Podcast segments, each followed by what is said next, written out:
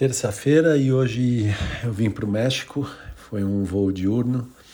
É, cheguei no final da tarde, aí tive que resolver algumas coisas.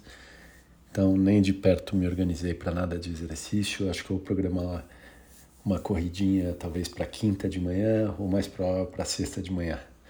Vamos ver. Eu fico aqui até sexta-feira e vamos ver como é que eu me organizo também com cansaço e tudo mais.